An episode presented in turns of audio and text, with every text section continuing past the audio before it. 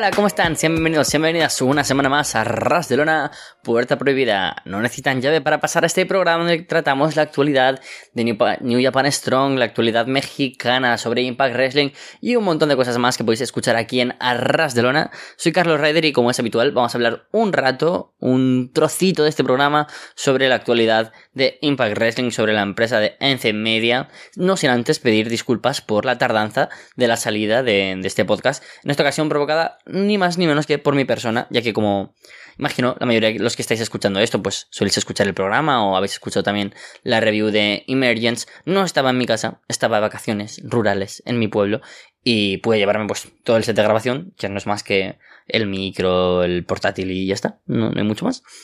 Pero he tenido ciertos problemas técnicos allí, sobre todo pues al no tener cierta cobertura y demás, y no podía hacer en condiciones ni seguir el show de Impact de esta semana, ni poder grabar. Por suerte, pues ya estoy de nuevo en Castellón y puedo grabar después de haber visto cosas que eran necesarias ver, y aunque no he podido ver completo Impact de esta semana, pues sí que quiero comentar cosas de este weekly que han sido especialmente importantes. Vamos sin más dilación a hablar de el main event de Bound for Glory, y es que en el main event de esta semana del, del Impact celebrado el día, si no me equivoco, 13 de agosto, 13 no, perdón, 18 de agosto, em, tuvimos a Eddie Edwards venciendo a Bandido, Moose, Rich Swans, a Michael Hahn y Steve McLean en un Six-Way Elimination Match que le lleva a ser el main eventer de Bound for Glory. Genial esto para Eddie Edwards, como decía en Emergence. Creo que es una decisión muy buena si es la de poner a la Eddie Edwards, porque al fin y al cabo es la cara de la empresa, junto al propio Josh Alexander.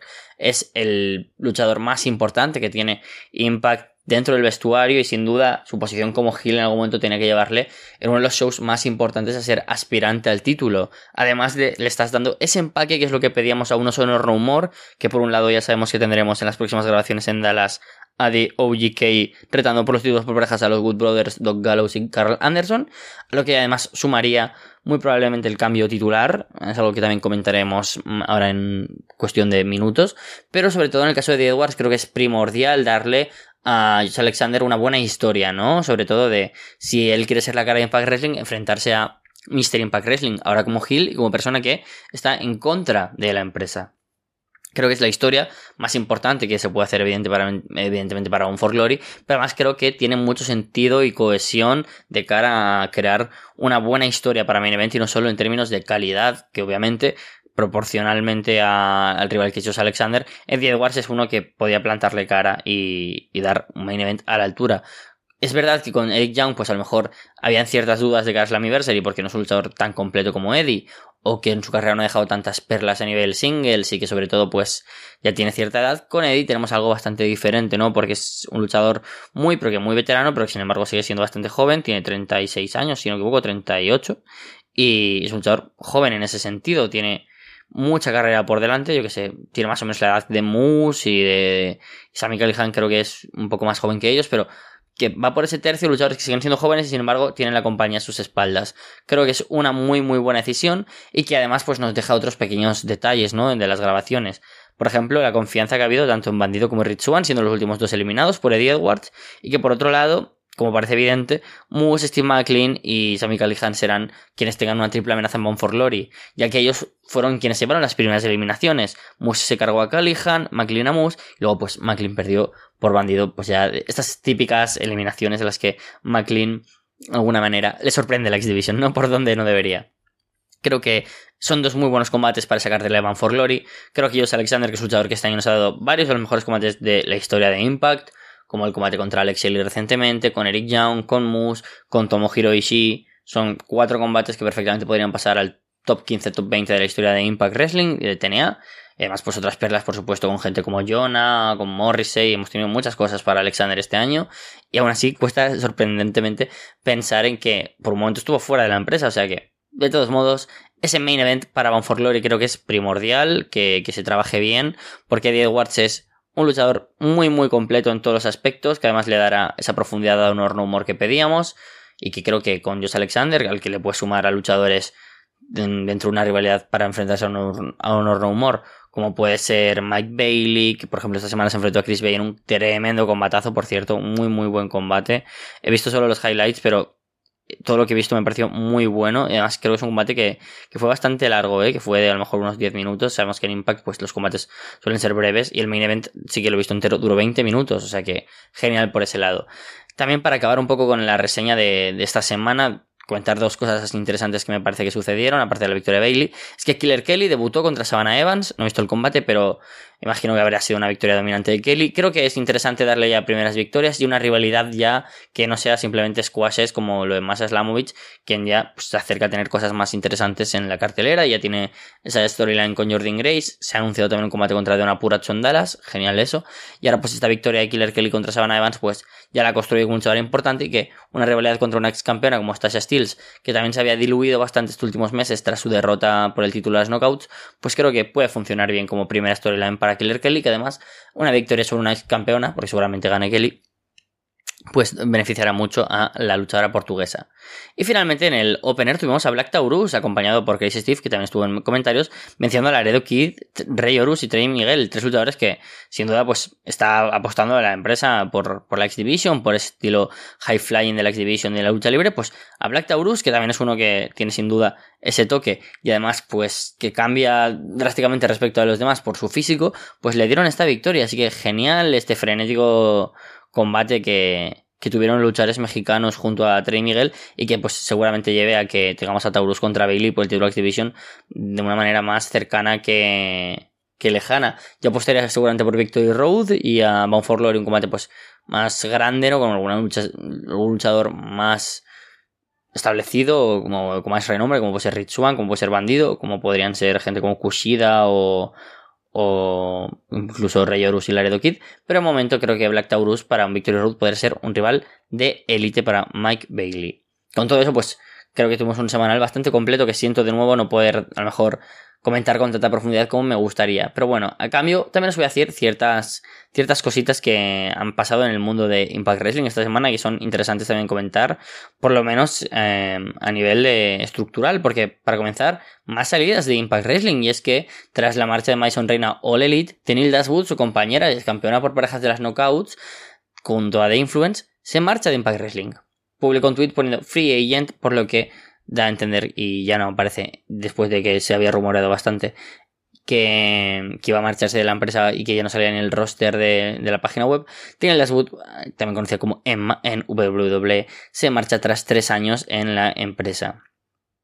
Considero que no ha sido una luchadora tan importante como podría haberlo sido. Sí, una buena Mid Carter, que ha tenido por supuesto pues un reinado en el título por parejas, pero que nunca era lo suficientemente buena como para poder tener una rivalidad a la altura de ser main eventer exponencialmente, ¿podría haber crecido más? Creo que no, sinceramente. Así que creo que es una luchadora que sumaba al roster y que a lo mejor deja un poco más empobrecido al midcard y que ahora me habría gustado verla en, un nivel singles. Pero que bueno, como digo, pues se marcha. De nuevo esto suma una marcha más a una división que es próspera y que tiene buenas luchadoras, pero que está perdiendo muchas luchadoras. Mason Rain, Tenny Laswood, Lady Frost. Hay muchas luchadoras que se han marchado y que pues hay que ir con cuidado. Y con quien también hay que ir con cuidado es con los Good Brothers, que pese a ser campeones por parejas, todo apunta a que su contrato, que ya venció, por supuesto, hace unos meses, como ya comentábamos, em, no regresarán a Impact Wrestling después de las grabaciones de, a mi parecer, o bien Victory Road o bien Bound for Glory, no sé si llegarán al gran evento de Impact Wrestling, porque todo apunta a que se marcharán a tiempo completo o a un gran tiempo parcial a New Japan. La idea es que formen parte de la división eh, de de Japón y no solo de la de Strong. Y allí pues luchen también en Wrestle Kingdom y formen parte de un ballet club que por supuesto pues les necesita bastante allí en, Estados, en Estados Unidos pero sobre todo también en Japón como digo. Creo que es una baja que ya he comentado varias veces pero ahora que los rumores son cada vez más ciertos creo que ha hecho bien Impact en reforzar la división por parejas con equipos como los Motor City Machine Guns o en la llegada de luchadores a esa división ya también establecidos como Mike Bennett y Matt Taven que lucharán como digo por los títulos por parejas como ya estaba anunciado para los shows del día 26 y 27 de agosto en Texas.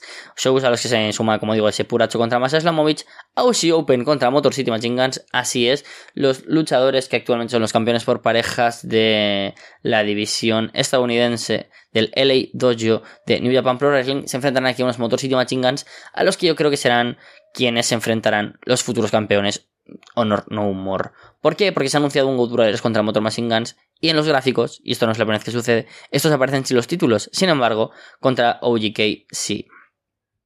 Quizás es, podrías decir, bueno, es que no les han puesto los títulos porque igual ganan, igual pierden. Pues entonces no les pongas los títulos en ninguna de las los gráficos. Yo creo que la victoria para Taven y Bennett es algo casi obvio y que debería suceder y además refrescar ahí y ayudar a, crear más hype a esa división y que a lo mejor todo acabará llevando a un combate múltiple en Bound for Glory o en Victory Road, donde por supuesto incluirá a Wood Brothers y a Motor City Machine Guns, si es que no se marchan los Wood Brothers, y a lo mejor también incluso a Violent by Design, porque se ha arrancado esa rivalidad o se prolonga entre Chris Sabin, Alex Shelley y ahora también Kushida, los tres conocidos como Time Machine, tiene sentido, ¿no? Porque máquina del tiempo eh, es el nombre perfecto para la mezcla entre Motor City, Machine Guns, Machine y los Time Splitters. Pues Time Machine es perfecto, sinceramente. Creo que, pueden funcionar muy bien, pero también creo que Kushida pues, podría tener cosas individuales. Ahora que vamos a tener también a Kushida junto a los Motor City Machine Guns, podemos incluso llevar a que Aussie Open no sean los únicos que se enfrenten de United Empire y a lo mejor llegue gente como Will Ospreay, como Jeff Cobb, eh, Great Khan a Impact Wrestling. Sin duda estas grabaciones con estos anuncios como el Puracho contra Slamovich o la aparición de Aussie Open y los dos combates de los Good Brothers son muy, pero que muy interesantes y nos dejan pues un buen sabor de boca para lo que podría venir Impact Wrestling. Como digo que podría derivar en que los campeones actuales de Good Brothers posteriormente se acaben marchando a Impact, de Impact Wrestling a New Japan Pro Wrestling. Con todo eso no voy a comentar mucho más esta semana porque no puedo, como digo, a lo mejor meterme en demasía al show, pero creo que para la semana que viene tenemos ya cositas interesantes. Continúa la rivalidad entre Bupinder Gullar y Brian Meyers. Parece que se acerca algo más grande para Masha Slamovich. Veremos a ver qué es lo que acaba sucediendo también con algunas de las otras órbitas, como por ejemplo con Decay, donde la versión femenina, donde Jessica debutará con su nuevo Gymnic, pero vamos a ver qué pasa con el nuevo perfil de Havoc. La semana que viene tenemos ese, como digo, combate de tema by Design. Tenemos a Chelsea Green y Donna Puracho contra Mia Jim y Jordan Grace, donde creo que Masa Slamovich sin duda hará acto de presencia.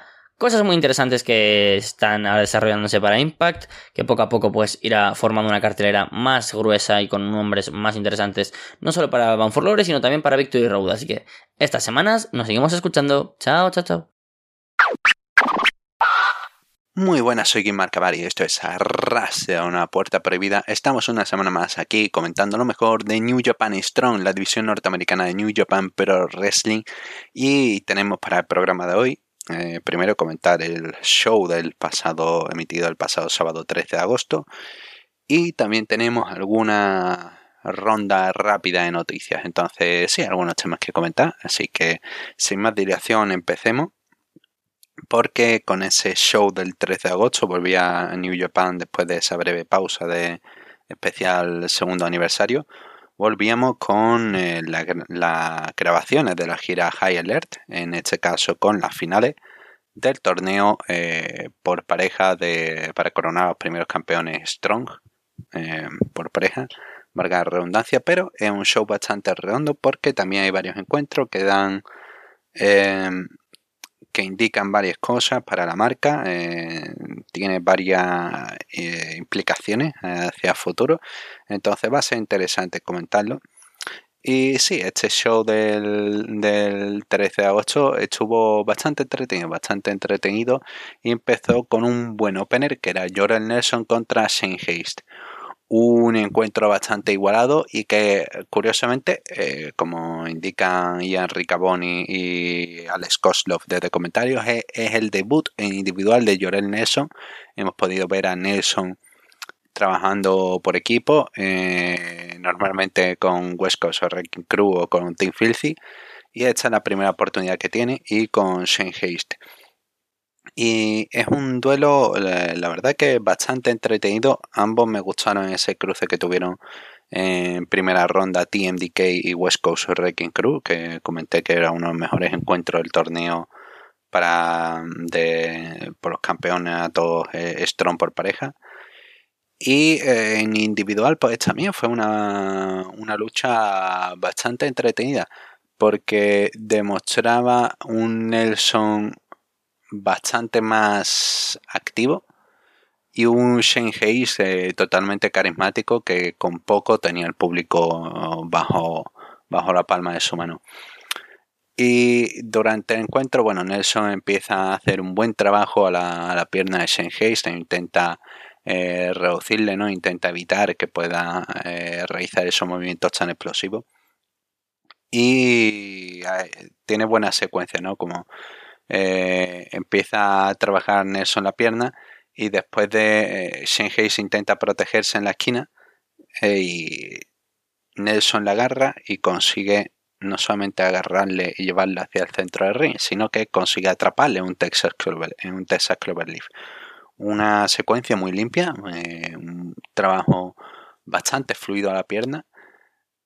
Y Shane Hayes tiene que recurrir a, un momento en el que evita que lo lance por encima Nelson transforma un DT y comienza a recuperar terreno con movimientos a la desesperada. Te sale pega un salto eh, rápidamente hacia afuera para caer en uppercut.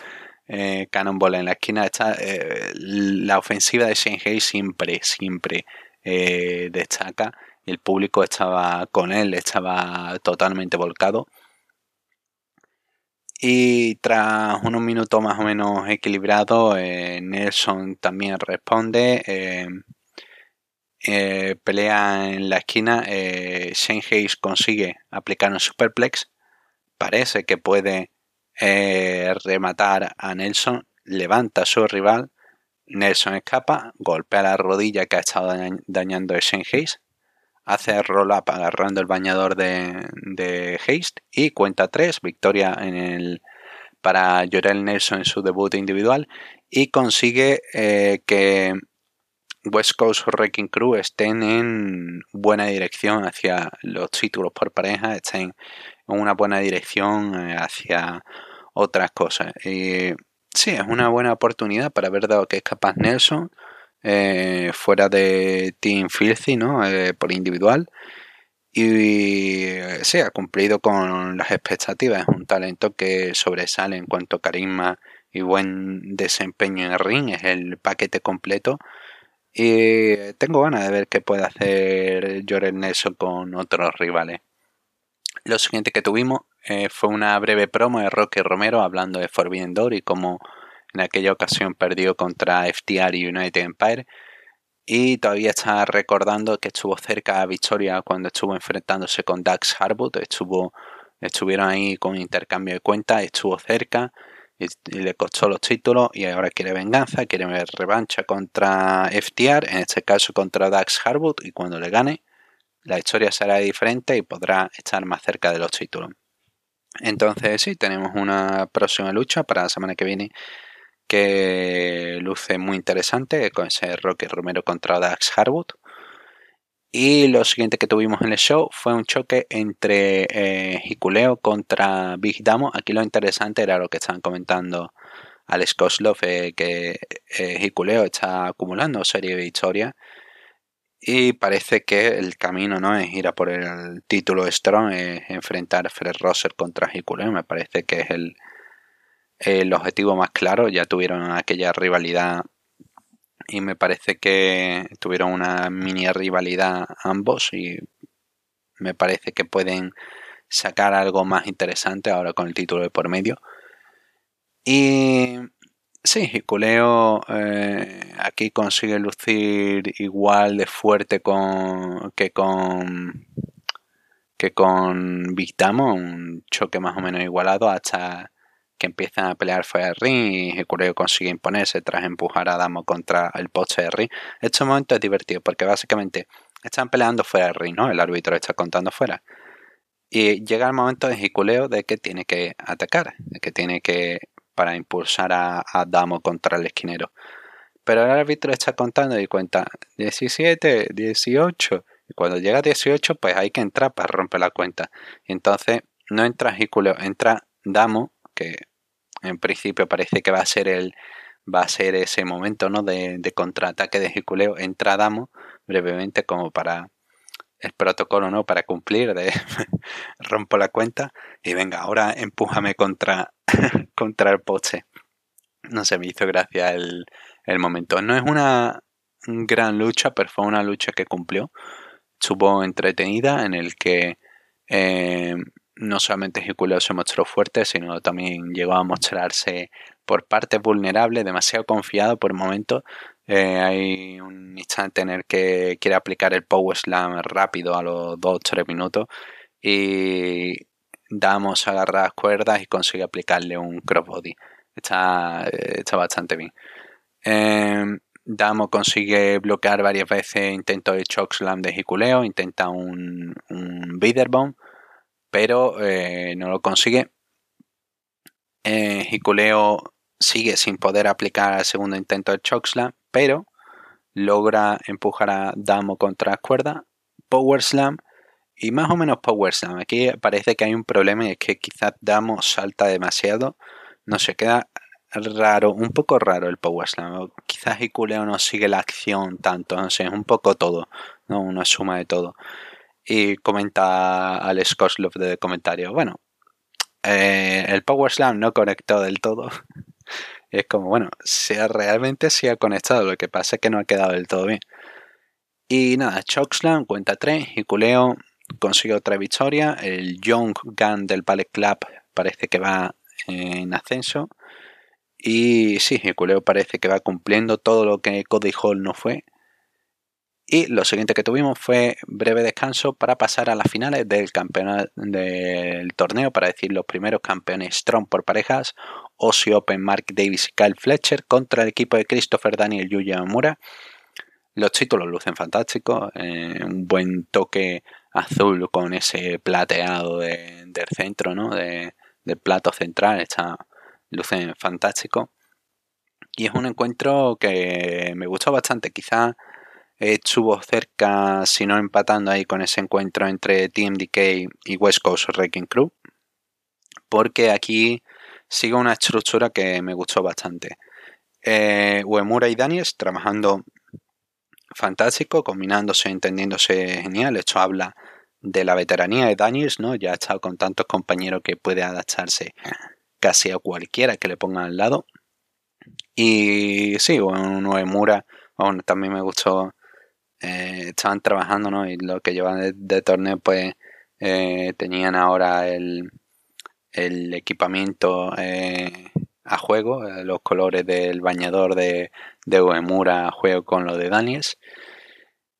Y sí, un, un ejemplo a veteranía de Daniels de que puede funcionar con cualquiera al lado en el ring y sacar la mejor parte. Y la parte de chorosura que me gusta es que Daniels, bueno, después de una breve distracción, falla salto hacia afuera y Ossie Open consigue empujar espalda contra espalda a Daniels contra Omura. Y es que el tema es Daniels el que empieza a recibir la mayor parte del castigo al inicio para que el momento del comeback, ¿no? Para el momento fuerte del encuentro, el foco esté centrado en Mura. Me parece un movimiento interesante, ¿no? Para ¿no? esa confianza en Uemura puede hacer esto, puede, puede llevar esto hacia adelante. Y me gusta, me gusta esto de, de es una lucha planteada bastante interesante. O si Open lucen fantástico, pueden hacer que todo funcione perfectamente. Eh, momento en el que consiguen un delay suplex eh, bastante entretenido intercambiándose, ¿no? Hay un momento en el que Daniels consigue una cuenta de más de 3 sobre, sobre Davis, pero es que Fletcher está distrayendo al árbitro, entonces no, no cuenta.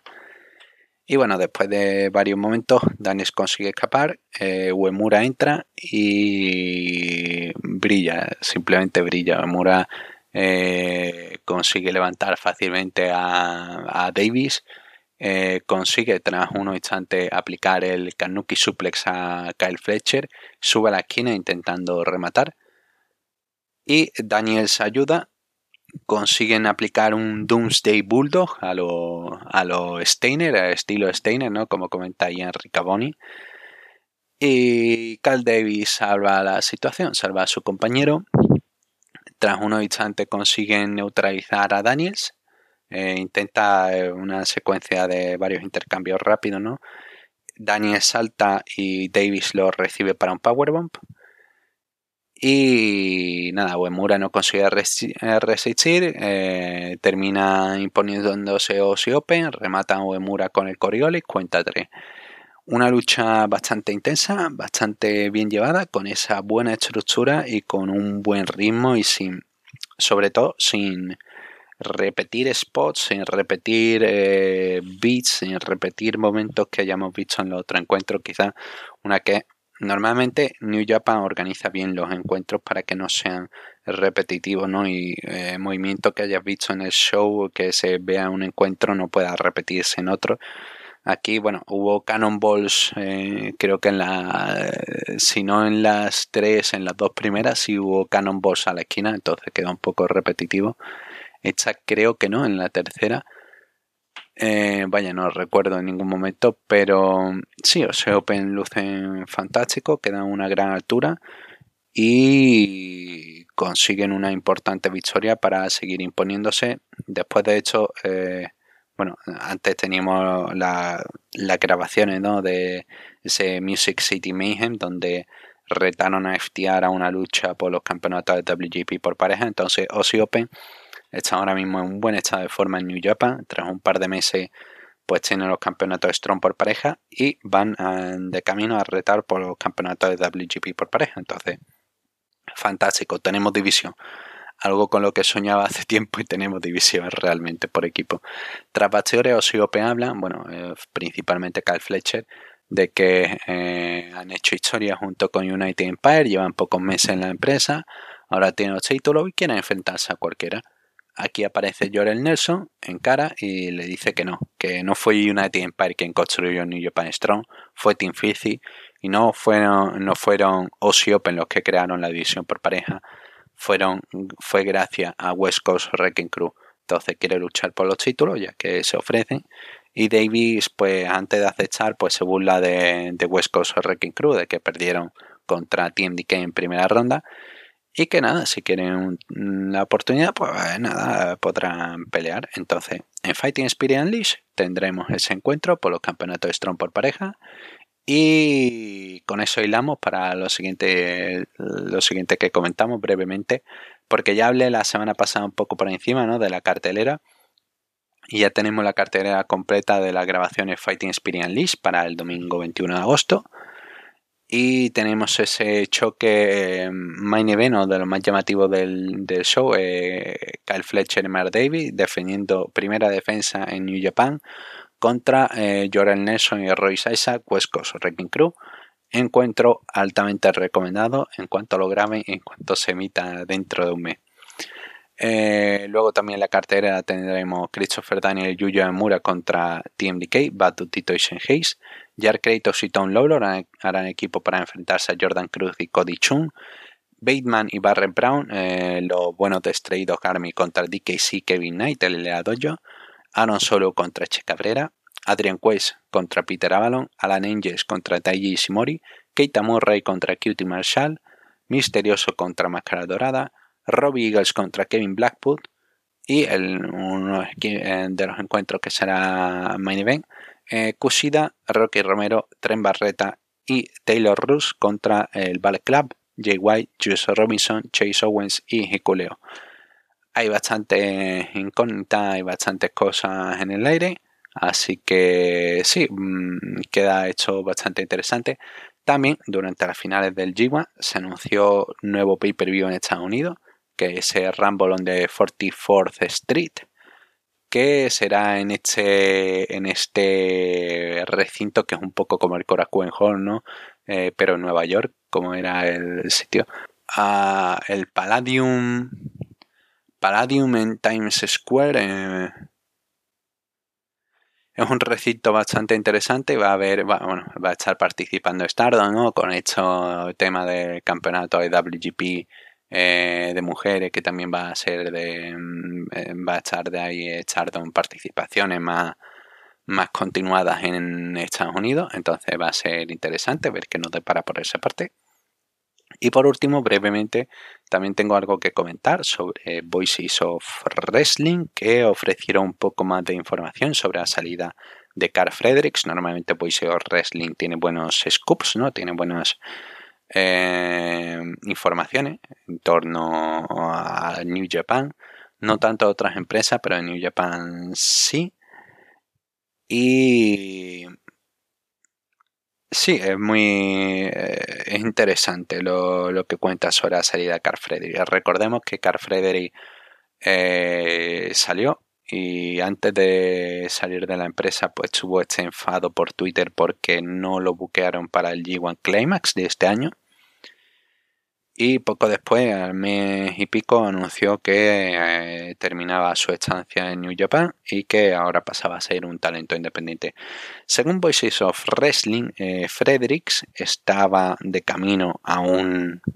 y era algo que había escuchado, pero no en tanto detalle, de que había un gran push para él y el gran push empezaba precisamente en este G1, no iba a estar, principio parece que los planes que no fuera a estar buqueado en el torneo, pero sí en esas finales de, los tres días finales del Budokan, ¿no? Sobre todo para empezar una rivalidad contra House of Torture. Eh, recordemos que en estas finales, pues bueno, no todos eran encuentros del torneo. Eh, las semifinales, el día final, pues también contaron con gente como Carl Anderson, Doc Gallows, Kushida, que no habían estado en la gira y que, bueno, aparecieron para el día final del torneo. Eh, para combate por equipo y en principio iba a ser un encuentro por equipo, Carl Fredericks haciendo equipo con Chaos o con alguien así y House of Torture le iba a ofrecer una oportunidad de unirse a ellos. Entonces Fredericks se hubiese negado y hubiese empezado rivalidad, iba a trabajar, los planes era que trabajara contra un agente del LA Dojo eh, como Clark Connors, Alex Coughlin, pero que se mantuviera como el Alpha Wolf, ¿no? Como el lobo solitario, de todas maneras. Eh, iba a, ser Fredix, pero sin alianza, sin equipo. Y esa rivalidad, en principio, iba a llegar hasta Wrestle Kingdom, y después de Wrestle Kingdom le iban a poner el, los cohetes, le iban a poner el turbo hacia arriba, iba a tener un big push individual, iba a tener una fuerte presencia en New Japan.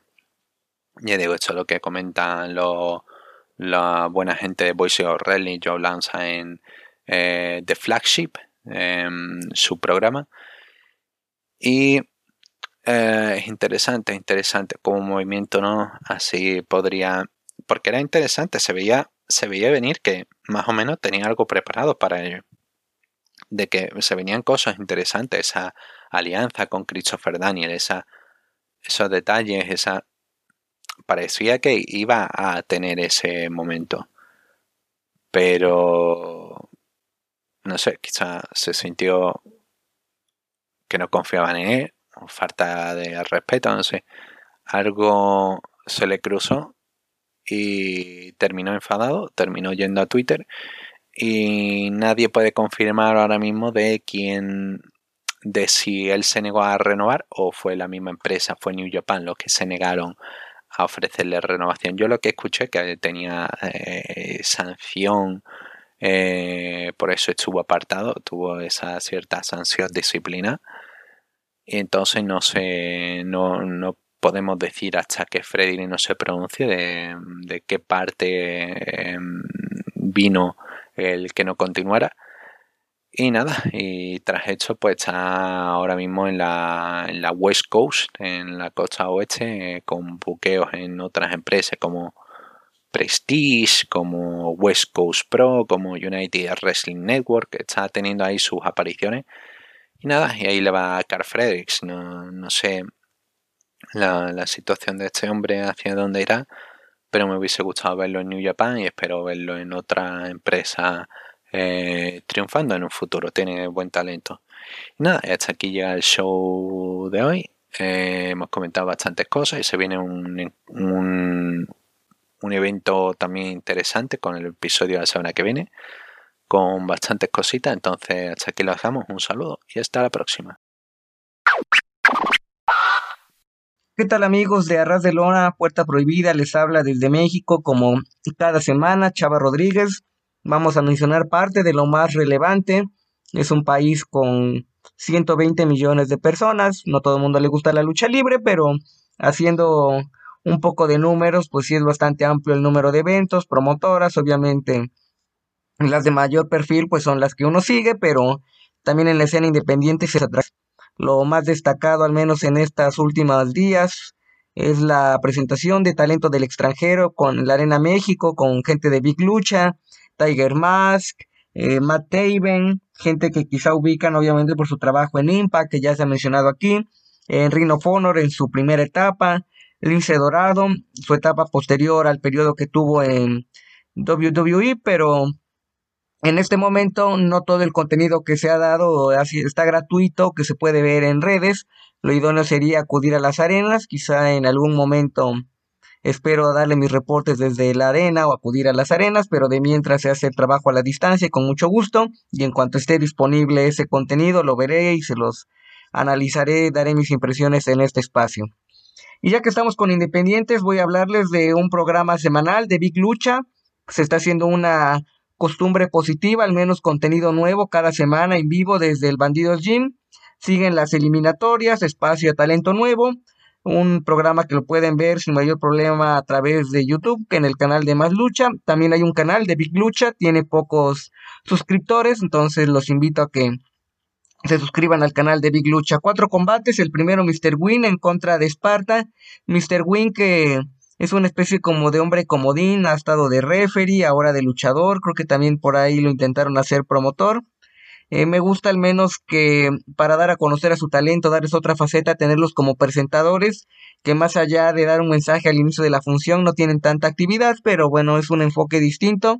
Esta semana estuvo el puertorriqueño Action Jackson, y regresando al combate de Mr. Win en contra de Esparta, eh, lo que me llamó la atención más que el combate, al menos en sus primeras evoluciones, fue que se pusieron a narrar en inglés José Manuel Guillén y Bambuchito, es el apodo de Adrián Mendoza. Y es curioso porque les puedo asegurar que en cuanto a estadística no dudo que lo vea mucha gente de Estados Unidos, de Europa, de India, etcétera, diversas partes del globo pero creo que si tu audiencia probablemente un 95% es de, o más, por dar un número, de gente que sigue tu contenido cuyo lenguaje oficial es el español y castellano, pues enfócate a eso. Digo, no estoy, no me cierro a que den saludos, un par de frases en inglés, pero eso sí me eh, desconcentró un poco del combate. Y en el combate una lucha corta, entretenida. Creo que se le vieron mejores cosas a Esparta, eh, un luchador enmascarado, enfocado a estos guerreros, también influencia un poco de la película de 300, que a su vez viene de una adaptación al cómic de eh, Frank Miller, y si quieren cultivarse o ver un poco, pues Herodoto y los nueve libros de la historia, ahí viene a detalle lo de Leónidas y demás Jerjes. Gana Spartan con un, una variante de driver, combate aceptable, nada del otro mundo, pero marca hasta cierto punto la pauta de lo que sería el resto de el programa. De ahí lucha parejas, Commander y Gravity en contra de dos elementos de la Black Generation, Yutani en contra de Emperador Azteca. Buena lucha, Commander que tuvo un combate bastante bueno, que si no lo han visto, aquí lo comenté en este espacio, pero les reitero que lo pueden ver en contra de Ares, como parte de las eliminatorias por el campeonato de Big Lucha. Dominio rudo, en este caso por parte de la Black Generation. Se le da seguimiento a las rivalidades y precisamente tuvo un par de buenas evoluciones, mejor obviamente que el combate de inicio, se nota la experiencia de los cuatro elementos, los viajes, comandes ya con experiencia internacional. Yo creo que parece que Gravity, que ya también estuvo como independiente en Estados Unidos. Y es una plancha de Gravity sobre Yutani lo que termina el combate. Y próximamente Gravity tendrá un mano a mano en contra de su hermano bandido. Entonces esa lucha es atractiva para ponerle los pendientes a seguir y comentarlo en este espacio. Combate semifinal. Como parte es un tanto raro las eliminatorias de Big Lucha porque unas son directas por el campeonato y se fue una especie de torneo alterno para que el ganador entre a las eliminatorias por el campeonato. Fue Forneo en contra de Radioactivo. Creo que fue el mejor combate del programa. Desde la semana pasada se auguraba una buena lucha y la cumplieron con estilo ágil, lances, el radioactivo que tiene un movimiento bastante peculiar llamado el twist, que es una especie de mortal hacia atrás entre primera y segunda, como si fuera un tope. No se lo recuerda otro luchador ese movimiento. Entonces se notan las ganas de innovar por parte de Radioactivo, que en su momento me tocó verlo luchar en sus comienzos como el Vengador Radioactivo. El ganador de esta lucha tendría un mano a mano en contra de Ricky Marvin. En un buen combate, también Forneo presentó un equipo nuevo, buenas evoluciones Y con un tornillo desde las cuerdas gana Radioactivo a Forneo. Gran combate. Creo que Forneo, pese a la derrota, se afianza como uno de esos prospectos a seguir dentro de la empresa. Y esa lucha que tendrá Radioactivo en contra de Ricky Marvin en el evento Face to Face en unos días debe de ser una de las mejores de esa cartelera. Y para cerrar el programa, un duelo inusual de pesos completos, el DMT Azul, DMT Azul en contra de Galeno del Mal, uno de los hijos de Dr. Wagner Jr., un combate veloz, tomando en consideración que ambos son pesos completos, más estatura y peso por parte de Galeno del Mal, inusual porque es raro ver a DMT Azul en formato de mano a mano, por lo general lo vemos en combates por equipos, les voy a comentar otra lucha del DMT Azul un poquito más adelante en esta intervención. Se nota la escuela que tiene Diamante Azul, por ahí se rumora que está fuera de AAA. Independiente de eso, por su calidad como luchador, es uno de los mejores pesos completos que ha tenido México, no solamente en este momento, sino de años atrás. Parecía que se llevaba la victoria DMT Azul, ganando del mal, que al menos en su etapa con Big Lucha se le ha notado una evolución. Creo que poco a poco va mostrando un estilo, creo que necesitaría un poco más de agilidad a mi criterio, pero de vez en cuando aplica lances. Gana por descalificación Galeno del Mal luego de que el Diametro Azul le quita la máscara, agrede al referee y demás. Entonces ese es el programa de esta semana de Big Lucha. Y cierro hablándoles de la segunda parte de Verano de Escándalo, presentado por el canal Space. Ya debe de estar o pronto estará sin mayor problema en los distintos canales de AAA. Comienza de una forma un tanto rara, tenía tiempo que no veía algo así en AAA, dándole espacio a luchadores locales. Es una práctica muy común en finales, principios de los 90, que eran los primeros años de la empresa. Ya después que se dio un espacio para tener eh, en la cadena Space y generar su propio contenido, ya no es tan común presentar lucha completamente de elementos locales. Incluso en este combate eh, no percibí o en, un par de ocasiones se dieron los nombres, pero muy cortas de los cuatro participantes. Recuerdo el nombre de Águila Guerrera. Entonces, más allá de este combate de exhibir talento nuevo, pues un combate un tanto discreto y que fue notorio que lo metieron pues para cumplir el tiempo en televisión. Y ya con una lucha de obviamente talento de tiempo completo con la empresa o de actividad constante, vimos a Aramis, Mister Iguana, Niño Burguesa acompañados por Microman superan al trío del Imperio de las Shotas, Dulce Canela, Diva Salvaje y Jesse Ventura. Una lucha parte del estilo de AAA y de los exóticos, con el intento de besos, ágiles, buenos movimientos. Obviamente el público enfocado recibiendo a Microman como técnico y parte de este estilo de lucha de broma, la gente celebrando sus evoluciones y en el caso de los exóticos se nota la ausencia de Mamba que en el caso de Diva Salvaje, aunque es el luchador más experimentado del equipo, no tiene el carisma o empuje que tendría Mamba en esas condiciones en un evento destacado, una lucha entretenida que cumple como parte de uno de los eventos destacados de la empresa. Y como lucha estelar, un combate por el título de tríos de la empresa, donde Sazón, Cuantrero y Forastero se coronan como nuevos campeones de tríos al superar a DMT Azul, a Puma King, a Sam Adonis acompañado de Estrellita, también por ahí entró Microman como mascota siendo torturado por el equipo de la empresa. Y una lucha que quizá en la previa podría sonar bien, el equipo de la nueva generación Dinamita los noto fuera de forma, incluso con mayor peso. Eso de tener más peso no significa que como atleta pierdas calidad, pero sí se les nota bastante la falta de ritmo a comparación de los que se le veía en el Consejo Mundial, aunque también en el Consejo Mundial por la forma en que se trabaja con arenas propias, quiero pensar que es una agenda más activa, no dudo y puede uno revisar que tienen bastante actividad en la generación dinamita, pero quizá más espaciada, entonces se les nota un poco de eh, falta en su carencia de cuidado, podría decirlo, en su tono físico como luchadores. Y en el caso de la empresa se ha rumorado que quizás sea el último combate de la empresa en contra de Diamante Azul. Esto es extraoficial, no hay una fuente en este momento que haya corroborado la información, pero una lucha entretenida. Creo que por momentos los noté torpes en cuanto a las evoluciones que podía seguir. Estrellita con su personaje como de Harley Quinn, pero irreverente y ves al público, una cosa un tanto extraña, pero la lucha en general funciona. Por algún par de momentos parecía que la empresa podía ganar y quitarle el invicto en luchas por equipos, al menos en teleeventos grabados en televisión a la nueva generación Dinamita, pero gana el equipo de los Dinamitas y aparte fue algo especial que en el diseño de sus máscaras, el mitad eran sus diseños de ellos y después de sus eh, antecesores, los Dinamita originales, Mascaraña 2000, Universo 2000 y 100 caras. Entonces ganan y hacen historia, ser el primer equipo que gana tanto los campeonatos mundiales de tríos de AAA como los campeonatos mundiales de tríos del Consejo Mundial, las dos principales empresas de lucha libre en México desde hace varios años. Entonces este es mi reporte de esta semana. Los invito a que lean mi columna en www.tuplandejuego.com.mx donde escribo de lucha libre, boxeo o artes marciales mixtas, dependiendo del caso. Y también invitaros a que adquieran ejemplares de mi libro Olvidemos el Circo, Maroma y Teatro, editorial Gato Blanco, disponible en Amazon México y librerías del sótano.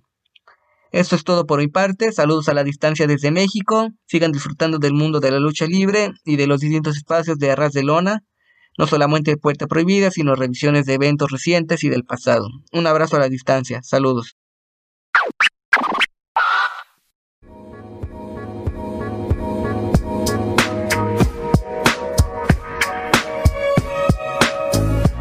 El cabello de Robbie Brookside es hermoso. O sea, creo que podría pasarme horas hablando del cabello de, de Brookside. O sea, es que ¿Cómo te, o sea, ¿Cómo te explico? Estamos acostumbrados hoy en día a ver a Seth Rollins, ¿no? A eh, Matt Riddle, ¿no? Mojándose el cabello y por eso se ve así como, uh, ¿sabes? Como plano.